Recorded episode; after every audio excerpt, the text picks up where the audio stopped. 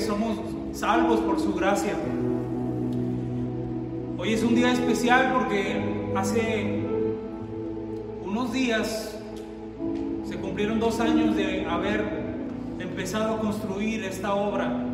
Me refiero a Rey de Paz Escobedo, la obra que el Señor ha puesto en nuestras manos para edificar familias, para reconstruir matrimonios, para reconstruir economías, pero sobre todo un lugar para que hemos edificado como altar para exaltar y glorificar el nombre del Señor. Y que el nombre de Jesucristo desde a partir de, de este lugar empiece a predicarse y la gente puede escuchar que hay un lugar que se ha edificado especialmente para la salvación que proviene de la gracia en Cristo Jesús. Voy a invitarte a orar un momento al Señor. Señor, gracias por esta mañana. Rogamos que tu Espíritu Santo nos inunde con esa paz que sobrepasa todo entendimiento. Que las personas que me escuchan en este día y los que van a escuchar esta transmisión más adelante, esta grabación, pues, Señor, puedan ser bendecidos. Habla nuestra vida, habla nuestro corazón, habla nuestro intelecto, nuestro entendimiento, pero sobre todo nuestro espíritu. Sea tu nombre glorificado por sobre todas las cosas. Prediquemos tu palabra en ese nombre que es sobre todo nombre, del nombre de Cristo Jesús, Señor nuestro. Amén y amén. Dios les bendiga a todos los que se están conectando, eh, los que están en Facebook, los que están siguiendo la transmisión por YouTube. De hecho, les invitamos a que se suscriban al canal de YouTube. Estamos como Iglesia Rey de Paz Escobedo. También en el Facebook. Eh, gracias a Dios cada día son más los que nos siguen, los que se han conectado. Y te invito que si esto es de bendición para ti, tú puedas seguir compartiéndolo. Muy bien, como dije hace unos, hace unos segundos, esta semana el Señor nos permitió por su gracia y su misericordia cumplir dos años de haber eh, edificado este lugar como casa para el Señor. Y no ha sido fácil, la verdad es que no, pero aquí estamos porque la diestra del Señor nos ha sostenido. Y mm, como dicen muy normalmente, si fuera fácil, todo el mundo lo haría. Pero muchas de las grandes empresas, de los grandes negocios, muchos de los grandes proyectos, incluso de los inventos que han marcado la historia, provienen de una gran necesidad. ¿Escuchó eso? Muchas de las grandes empresas, negocios, grandes proyectos, inventos, incluso muchas de las oraciones exitosas provienen de una gran necesidad, de un gran problema, de una gran enfermedad, de una dificultad o tragedia. O sea que en lo que algunos ven algo negativo, otros ven grandes oportunidades. Depende de la óptica como tú lo veas. Mientras muchos ven eh, a lo mejor desastre, mientras muchos ven problemas, dificultades, otros ven una gran oportunidad. Ahora, ¿por qué lo digo? ¿Qué vamos a hacer cuando nos confrontemos con todo lo que le acabo de decir, con los problemas, con las tragedias, con las dificultades, las necesidades que se nos presentan. Por lo regular, no estoy diciendo de usted, pero buscamos culpables, buscamos quien lo pague. Siempre, siempre somos expertos en estar buscando culpables cuando algo ocurre, cuando hay una necesidad, cuando hay una tragedia, cuando hay un pleito. Por, por lo regular lo que buscamos son culpables, gastamos nuestras energías, nos molestamos, nos frustramos porque buscamos culpables. Alguien más, algunos más critican a los que buscan una solución pero fracasaron. Y por eso decidimos mejor no hacer absolutamente nada, no mover las manos.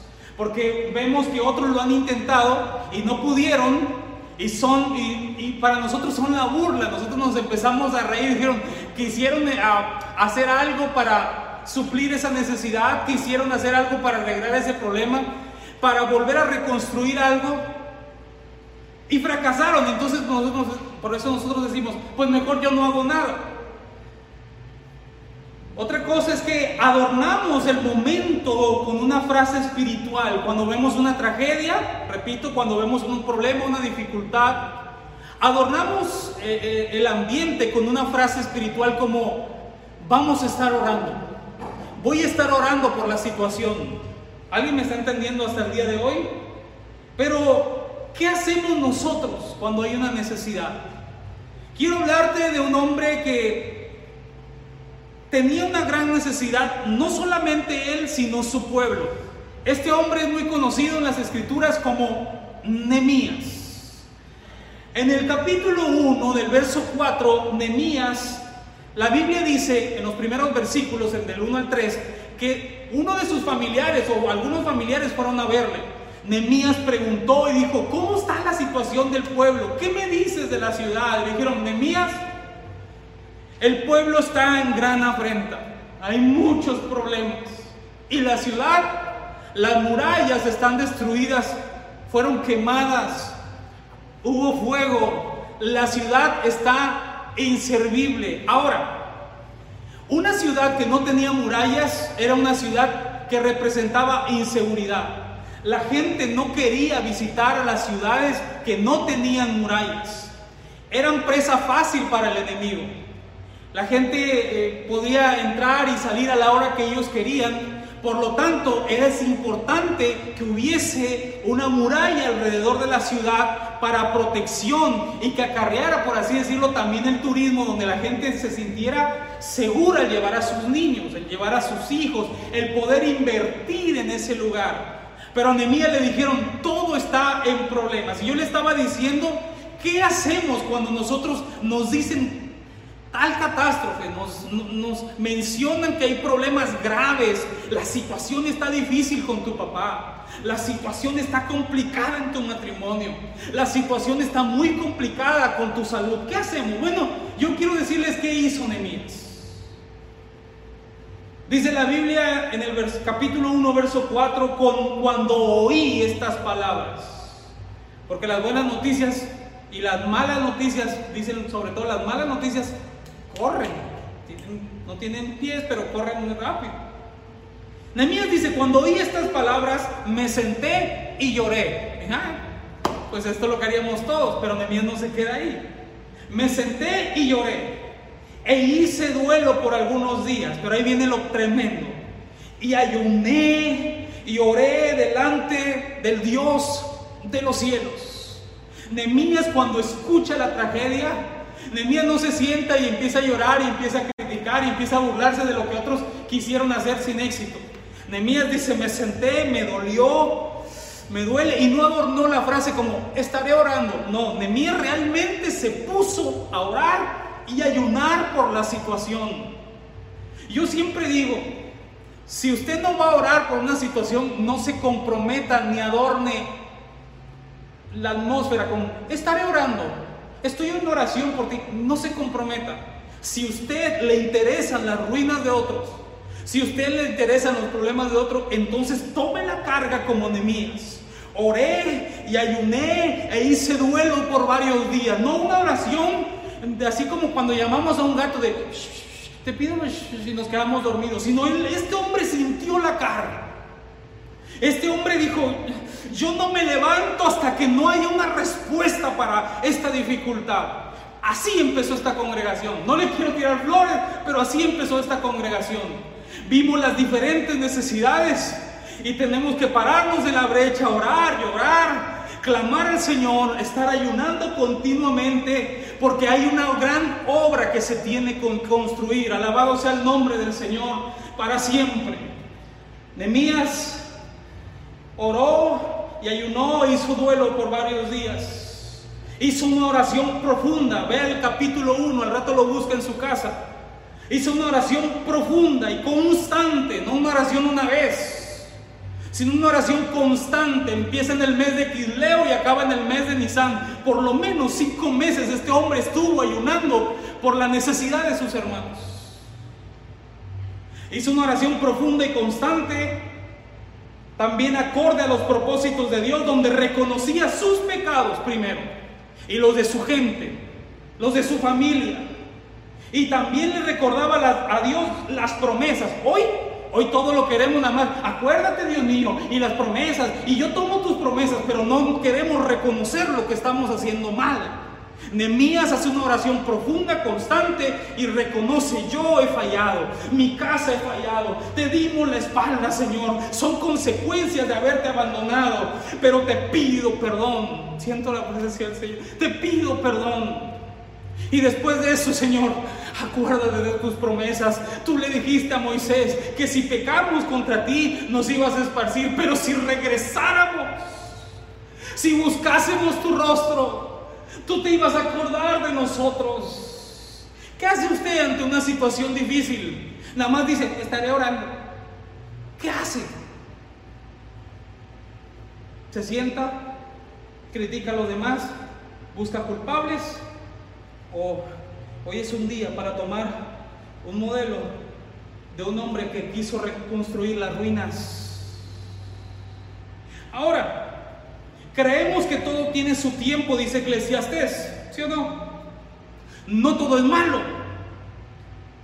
Hay que poner buena cara cuando las cosas marchen bien. Usted conoce personas que tienen esposo o esposa según, tienen hijos, tienen salud, tienen su trabajo, pero aún así toda la vida se la están quejando. Se me pasó el camión, toda la vida se la pasa quejando.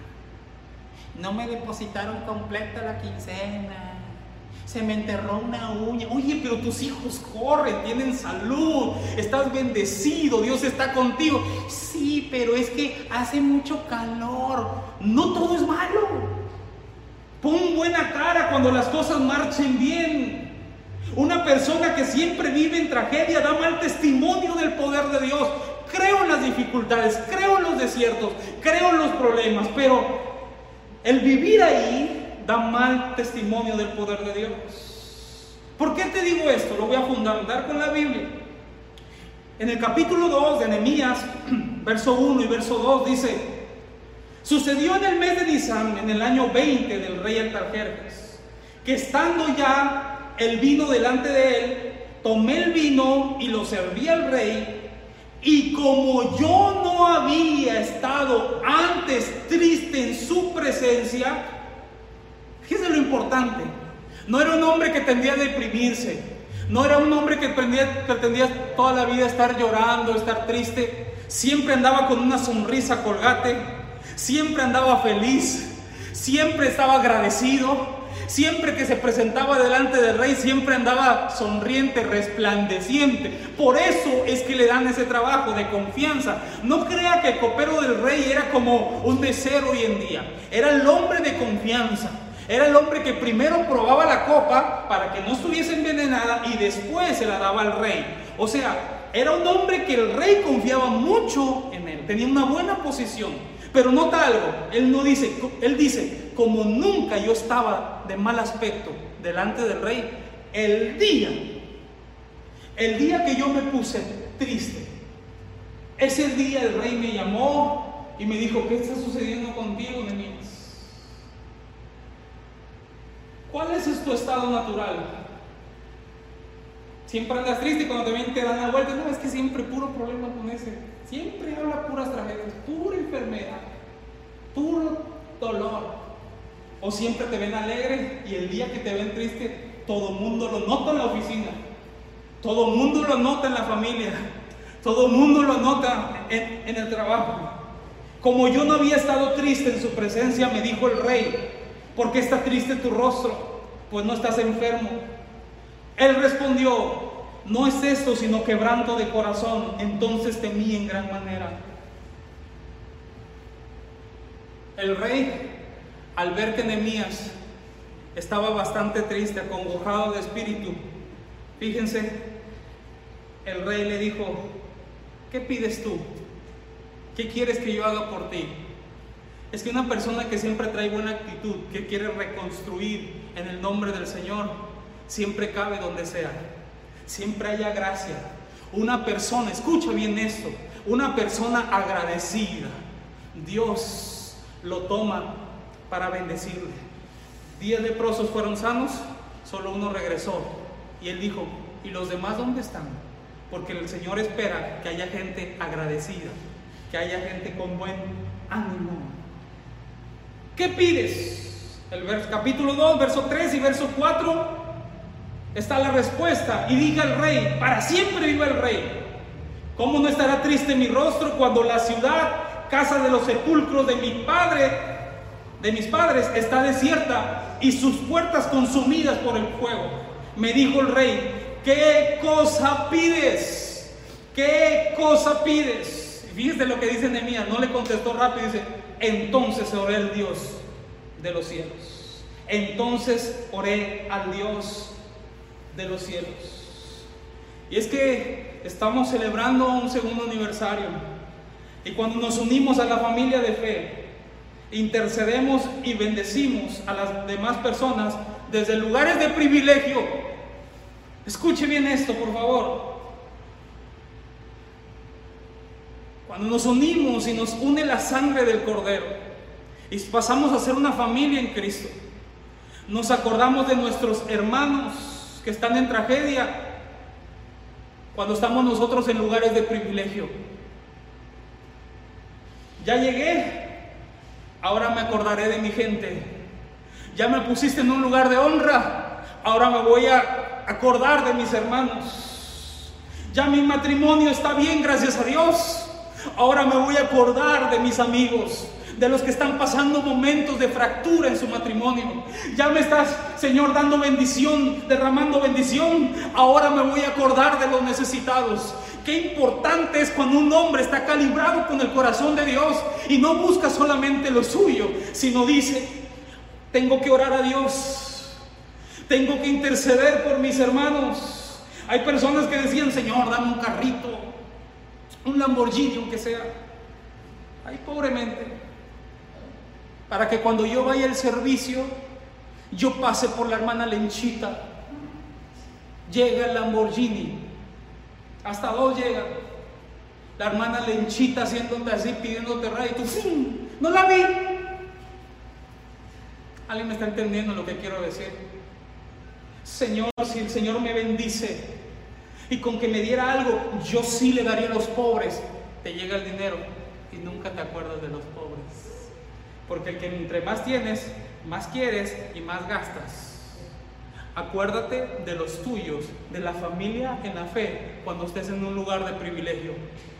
Acuérdate cuando estés en salud, lo que se siente que es estar postrado en cama. Ve y visítalos, ora por ellos, Estamos construyendo una gran obra, mis hermanos. De eso se trata el amor de Cristo. De eso se trata cuando el Señor comparte su corazón con el tuyo. Nemías dijo, voy a orar, rey, antes de levantar una voz necesitada delante de ti.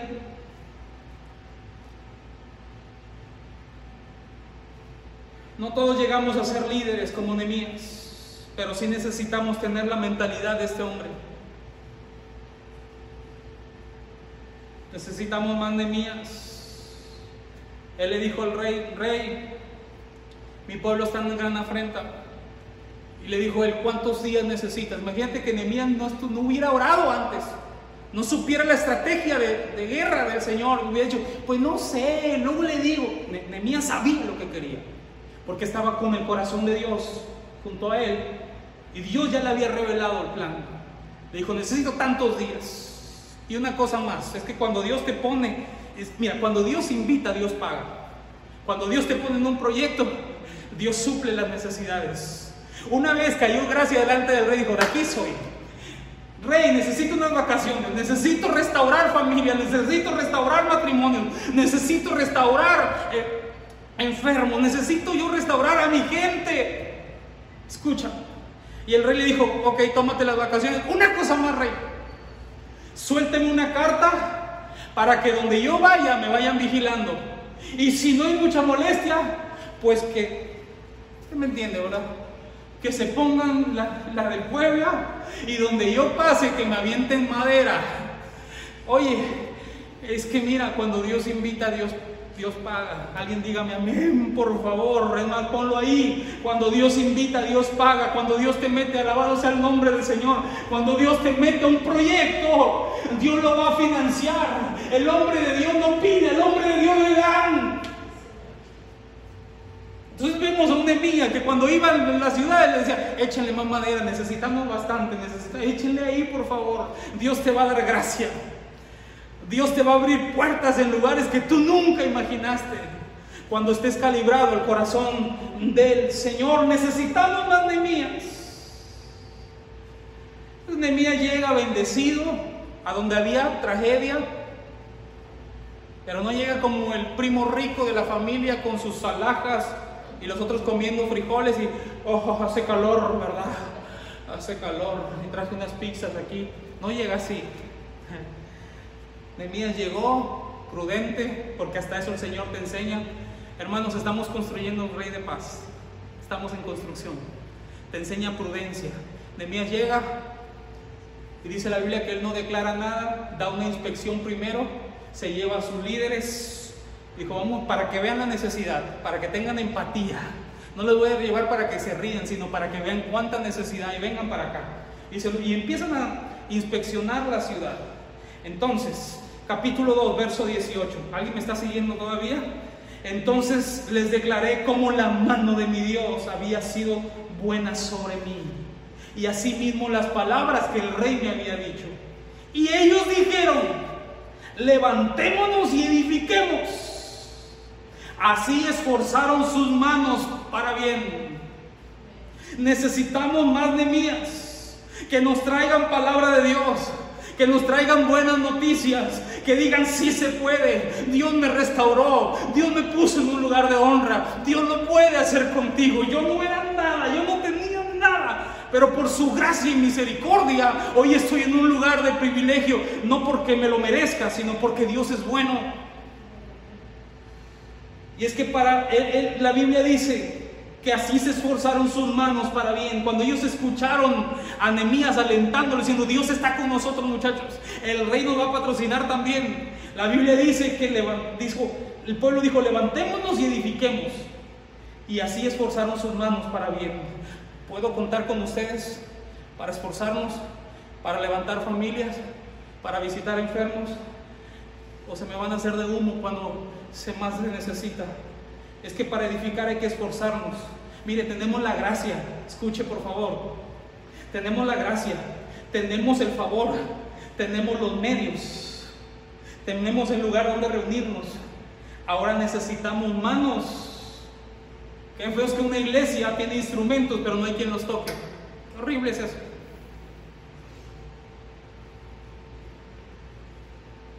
tienen las instalaciones y no son aprovechadas. Hay maestros y no se animan a enseñar. Porque es que mira, es que otros ya lo intentaron y fracasaron. Tenemos líderes y a veces no nos queremos esforzar. La Biblia dice que ellos les gustaron las palabras que escucharon, pero no nada más dijeron, ay, qué bonito, sino que se pusieron a trabajar. Dijeron, aquí están mis manos de mías, si en algo te pueden servir, si en algo puedo servir al Señor, aquí están mis manos. El capítulo 3 habla todo acerca de la asignación y de las responsabilidades, las tareas que a cada quien le fueron encomendados. Algunos apoyaron, otros no, como toda congregación. A mí no me venga a decir, gracias a Dios, en mi congregación todos apoyan, todos sirven a Dios. No es cierto. Unos van a apoyar, otros no. Entonces se van a hacer que el ángel les habla, por no decir otra cosa. Entonces se van a hacer de humo. Otros van a criticar a los que sí están apoyando. El capítulo 3 habla acerca de las responsabilidades, tareas y asignaciones. Ya dije que algunos apoyaron, otros no, pero ninguno menospreció el trabajo de otros. ¿Escuchó eso? Qué importante es que el hecho, escucha, el hecho de que tú sirvas perdón, el hecho de que tú no sirvas como yo sirvo, no quiere decir que no sirvas. Hay otros que van a servir de otra manera. No todos vamos a predicar, no todos vamos a cantar, no todos vamos a hacer el aseo, aunque sí deberíamos hacerlo todos. No todos eh, vamos a ir a visitar, no todos se les va a dar la enseñanza, pero el hecho de que tú no sirvas como yo sirvo, no quiere decir que no sirvas. respetemos el trabajo de los demás, apoyémonos unos a otros. Ninguno en el capítulo 3 veo que menosprecie el trabajo de otros. Todo trabajo de corazón y bien hecho es digno de ser apoyado. Cuando yo, fíjense en el capítulo 4, capítulo 4, ya vamos a ir aterrizando, regálenme unos minutos más. Estamos edificando, llevamos dos años, seguimos en construcción. Y en el capítulo 4, porque no creen que todo es, ah, miel sobre hojuelas, vamos a echarle ganas, y cuando capítulo 4 siempre tiene que haber dificultades. Toda obra de construcción tiene dificultades. Dice la Biblia en el capítulo 4, verso 1 al verso 3, cuando oyó Zambalat que nosotros edificábamos el muro, se enojó y se enfureció en gran manera e hizo escarnio de los judíos y habló delante de sus hermanos y del ejército de Samaria y dijo, ¿qué hacen estos débiles judíos? ¿Se les permitirá volver a ofrecer sus sacrificios? ¿Acabarán en un día?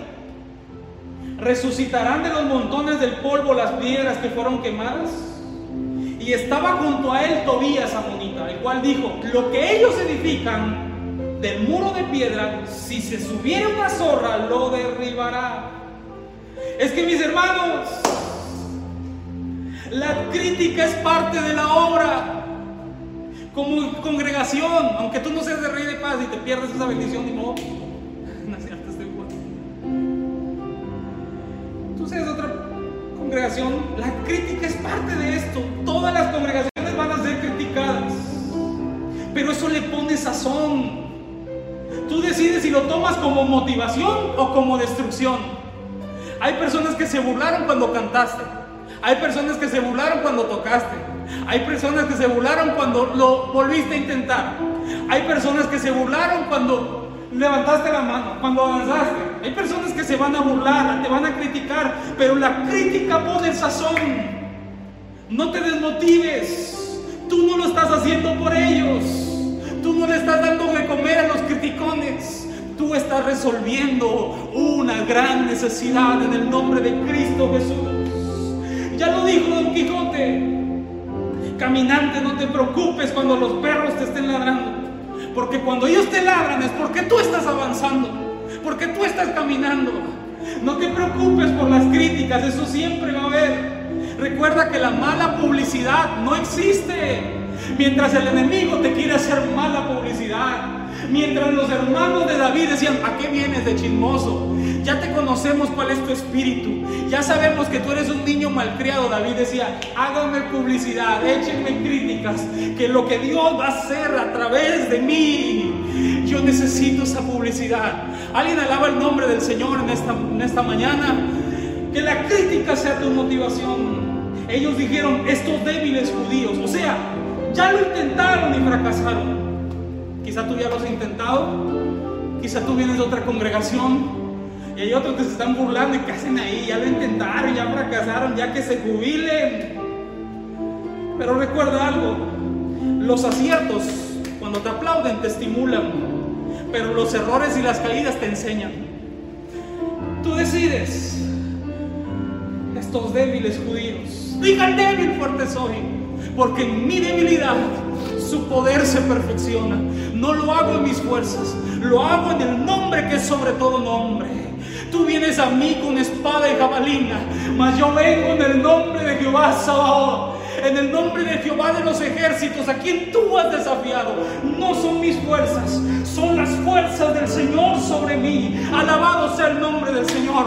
Si me estás criticando, si no te gusta cómo camino, si no te gusta cómo hablo, si no te gusta cómo predico, quiero decirte que no trabajo para ti, trabajo para el Rey de Reyes y Señor de Señores, el que me brindó su confianza, el que me rescató cuando yo no era nadie, el que me hizo un contrato no por tres meses, sino para toda la vida. Y aunque callara, aunque yo cayere, siete veces cae el justo y siete veces Dios lo levantará. Es de débiles, sí, es de débiles, sí, pero reconocer nuestra debilidad delante del Señor y dejar que Él se glorifique en lo que estamos haciendo. Bendito sea el nombre del Señor.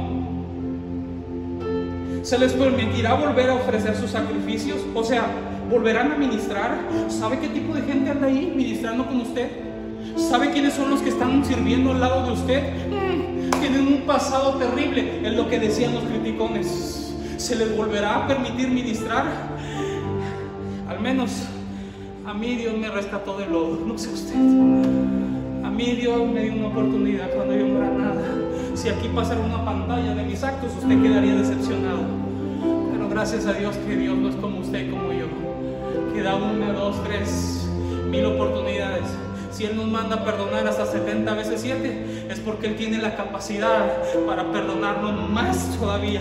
¿Alguien se ha sentido perdonado aquí? ¿Alguien se ha restaurado por el Señor? Quiero decirte que el Rey de Paz es una iglesia de restauración. Si algunos se han burlado, si algunos han dicho no se les va a permitir ministrar, ¡hey! Ponte en línea, alíñate con el Señor. Es un Dios de oportunidades. Y si nos volvemos, como dijo Moisés, y buscamos el rostro de Dios, y nos arrepintiéramos y abandonáramos nuestros malos caminos, Él se acordará de nosotros. Bendito sea el nombre de nuestro Señor. Acabarán en un día, dijo otro criticón. Ten cuidado, ten cuidado porque estamos construyendo y lo bueno lleva su tiempo. No estamos diciendo que aquí ya terminamos, oh, ya tenemos una mega iglesia, una super iglesia, estamos en construcción todavía. Entendemos que lo bueno lleva su tiempo. No te desesperes si ves que no hay avances en, un poco tiempo. Lo importante es continuar. El tiempo está en las manos de Dios. Alguien ha dicho, Señor, el tiempo está en tus manos. Bueno, no se lo entregues a, a Satanás entonces.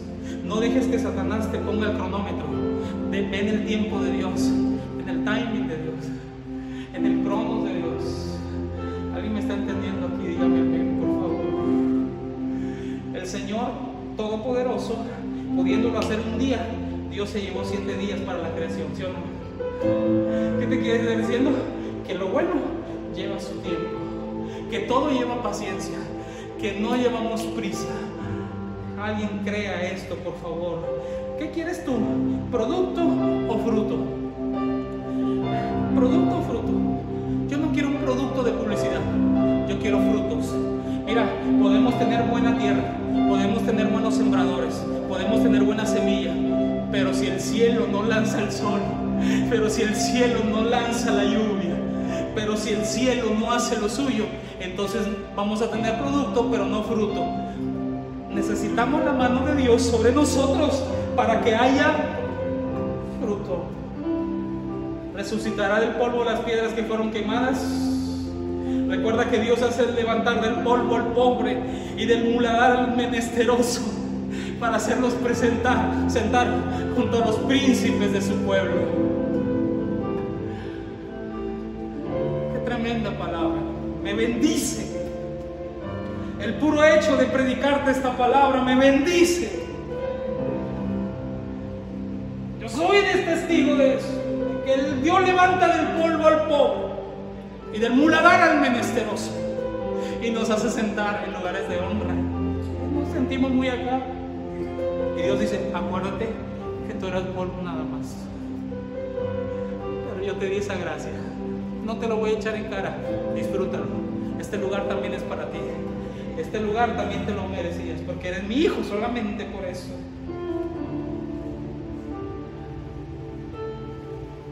Capítulo en el 4, verso 10 dice, por su parte la gente de Judá decía, los cargadores desfallecen, porque la gente los estaba hostigando, los estaba, eh, de alguna manera, estaban detrás de ellos queriéndoles meter miedo.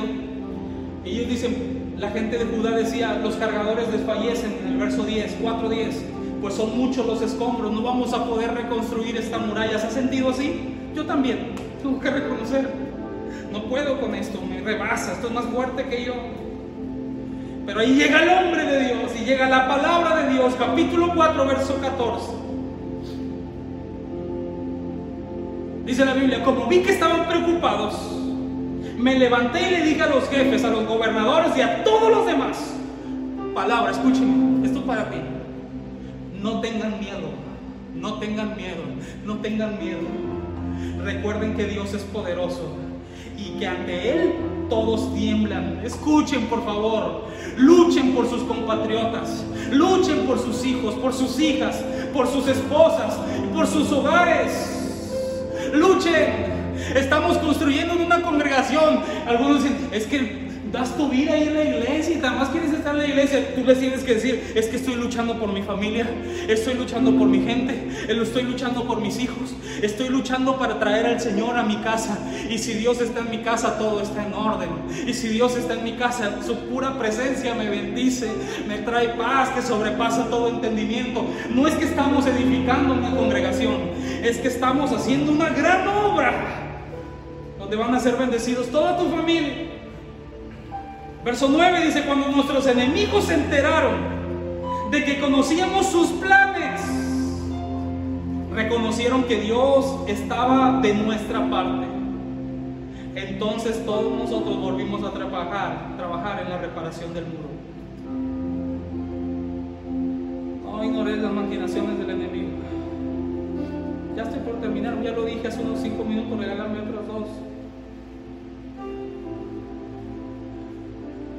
Capítulo 6. Escucha esto y sígueme con tu vista ahí. Entonces Zambalá y Gesem me enviaron este mensaje. O sea, como vieron que no los pudieron detener, ahí van otra vez.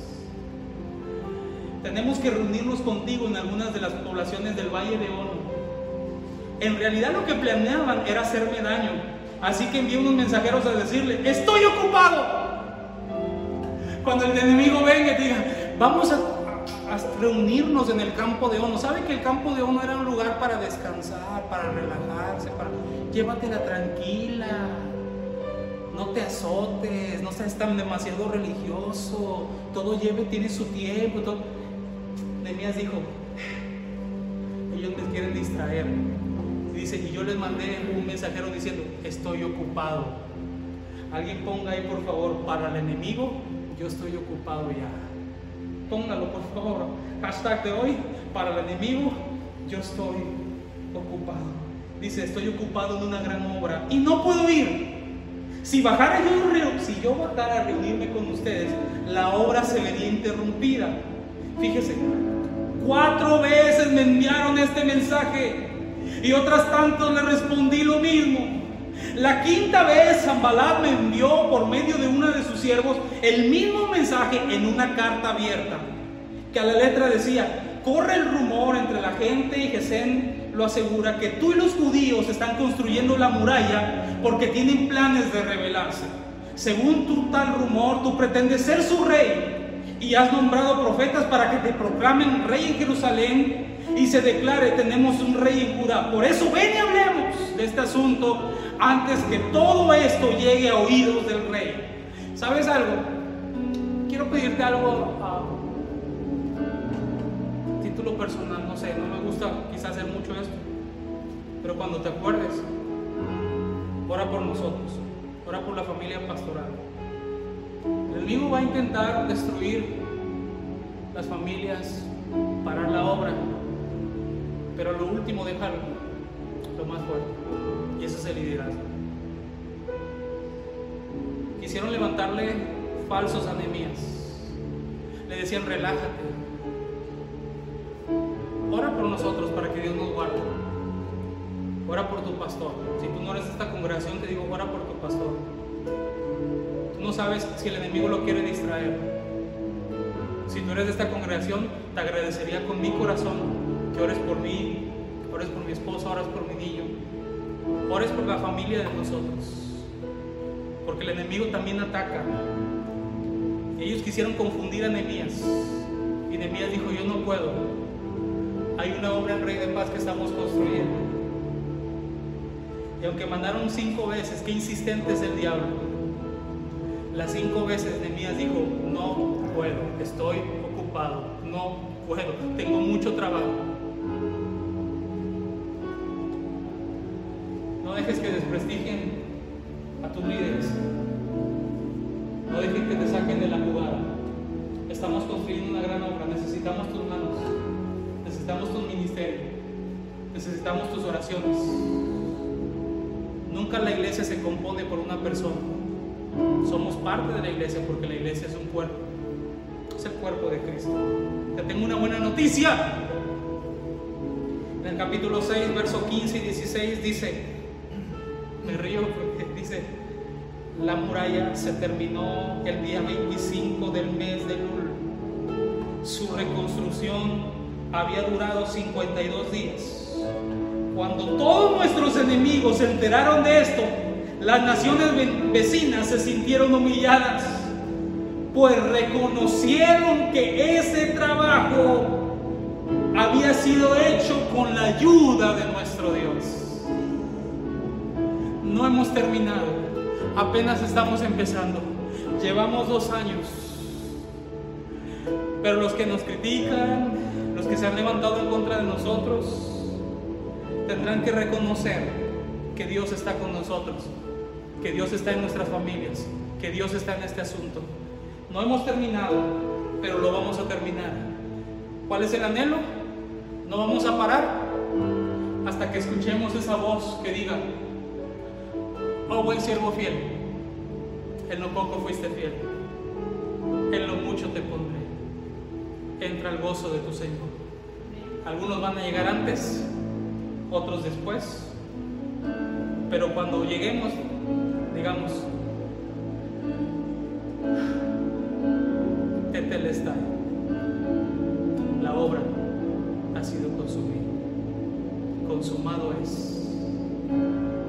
Consumado es, dijo Jesús en la cruz, Tetelestai. Eso se ocupaba, ¿sabe cuándo?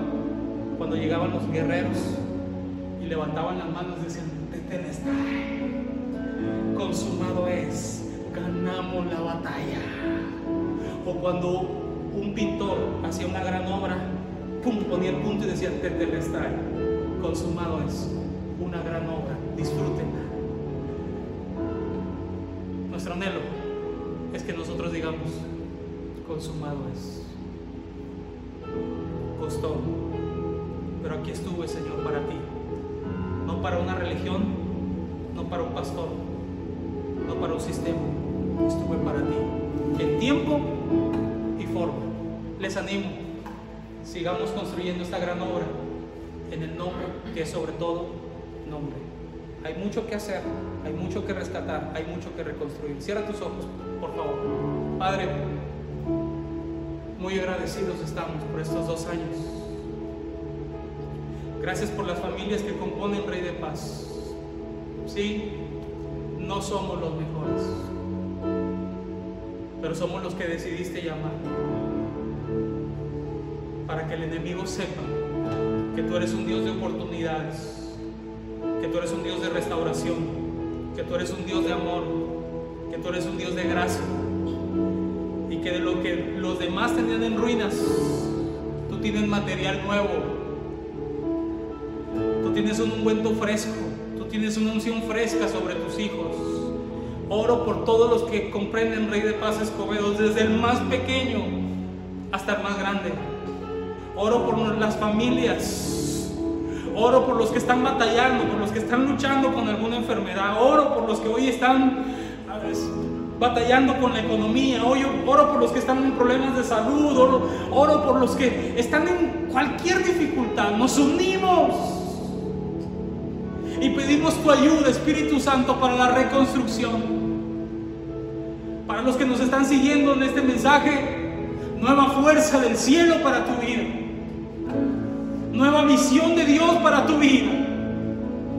Como cada domingo lo digo, tu vida no terminó aquí. Dios tiene algo nuevo para ti. Y para mí también. Gracias Señor por estar en el asunto.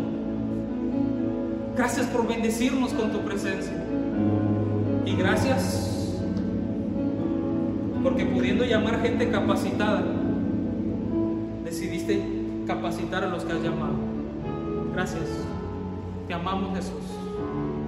Amamos con todo nuestro corazón. Amén. Y amén. Ha sido una bendición más estar con ustedes. No sé cuántos años el Señor nos permita en esta obra, pero mientras tengamos fuerza, mientras podamos respirar y mientras Dios esté con nosotros, vamos a continuar. No es fácil, nadie dijo que sería fácil, pero depende cómo lo vayas a tomar tú. Te bendecimos en el nombre de Jesús. Si te fue de bendición, comparte. Te esperamos hoy a las siete y media en el programa que tenemos, Adorando a Dios desde nuestro carro. Bendiciones. Chao.